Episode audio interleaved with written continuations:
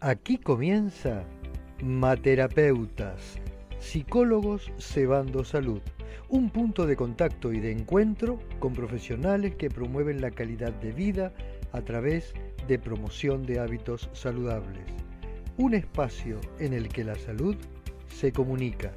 Pongan el agua que aquí llegan sus conductores, la doctora Laura Pomorsky y el licenciado José Mena. Así que les damos la bienvenida al programa número 30 de Materapeutas, dedicado hoy al tema ¿Qué te dejaron tus maestros? ¿Qué enseñanzas recoges de ellos? Nota de, los maestros que, refirió Marco de su propia vida, ¿no? Sus padres, sus hijos, sus hermanos, sus amigos, los pacientes. Eh, y después, bueno, nos dice esta frase, ¿no? El adversario es el maestro supremo. Digo, ¿cuánto de eh, afectividad, de mm. emociones que hay en todo esto. Y, cuánto aprende uno cuando están las emociones de por medio. Eh, una, una, cosa importante a tener en cuenta. Hoy vamos a el, afecto, el amor. Son de esos días que nos vamos a estar acordando de gente a la que queremos mucho. Tal cual, tal cual, tal cual. Este, Digamos, un conocimiento transmitido, una técnica transmitida con amor, eh, creo que se, se graba queda, no se pierde. Este, no, no es simplemente conocimiento. El maestro muchas veces también no solo motiva a seguir, sino que es descubridor de un talento. Descubridor de un talento que ah. está en uno.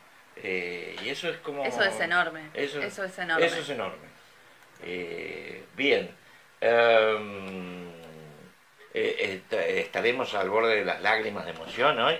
Capaz, capaz. Porque Pero vamos a poder elaborar una especie de decálogo de, las cosas del buen maestro. Ah, me gustó eso, ¿eh? me gustó. El decálogo del buen maestro, ¿qué es lo que transmite el maestro? Ese maestro que perdura, que queda que queda en nuestra posteridad. Mucho de algunos maestros de cuando uno era chiquito.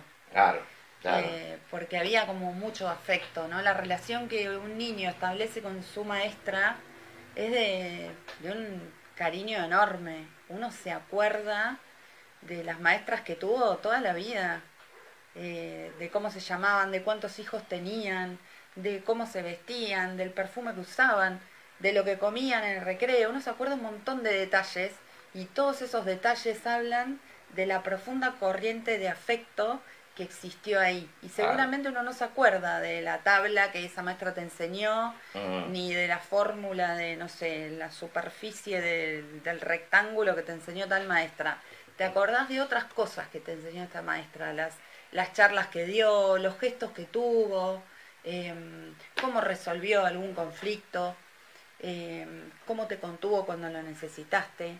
Entonces creo que de esas cosas uno se acuerda porque están atravesadas por el afecto, por las emociones. Sí, me, encanta todo esto. Te digo, tenemos un trabajo para impresionante para, para, poder resumir todo esto. Esto me encantó. Para poder compartirlo la semana. Que alguien aprende, eduquen, que alguien va a hacer. Ese lo dijo Simón Rodríguez. Sí, ahí está, sí, me faltaba el nombre. Simón Rodríguez, uno de los maestros ah. de eh, Simón Bolívar. Listo, ¿eh? tengo un mensajito por acá. Vamos con él. Dice María José Vidal. Yo trabajo en discapacidad con niños. Las mamás también son maestras de cómo entender a sus hijos. Uno como terapista nos, nos enseña mucho de este, cómo, cómo entender a los niños.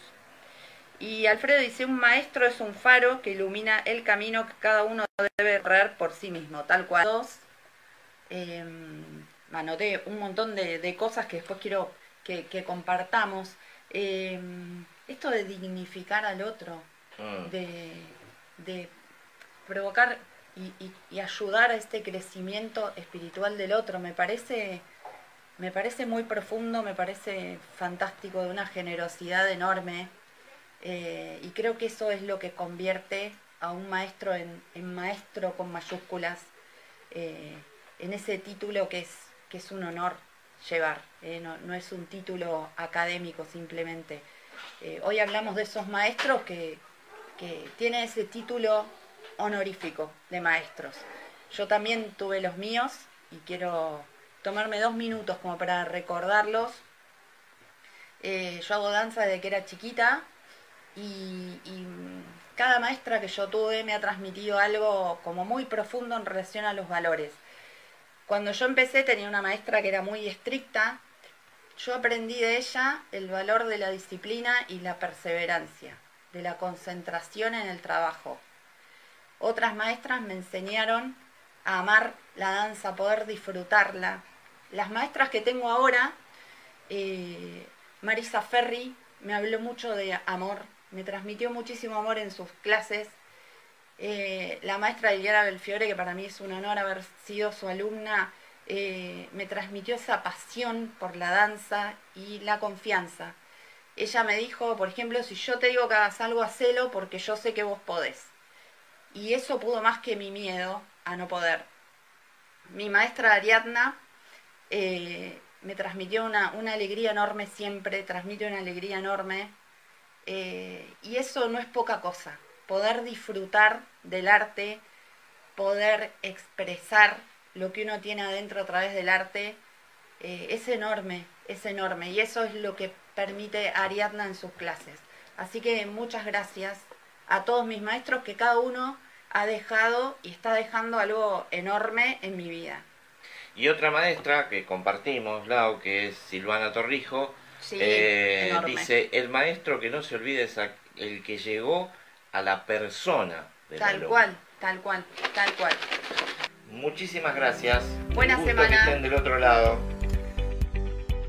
Esto fue Materapeutas, psicólogos cebando salud. Los esperamos la próxima semana a las 6 de la tarde para tomar otra ronda.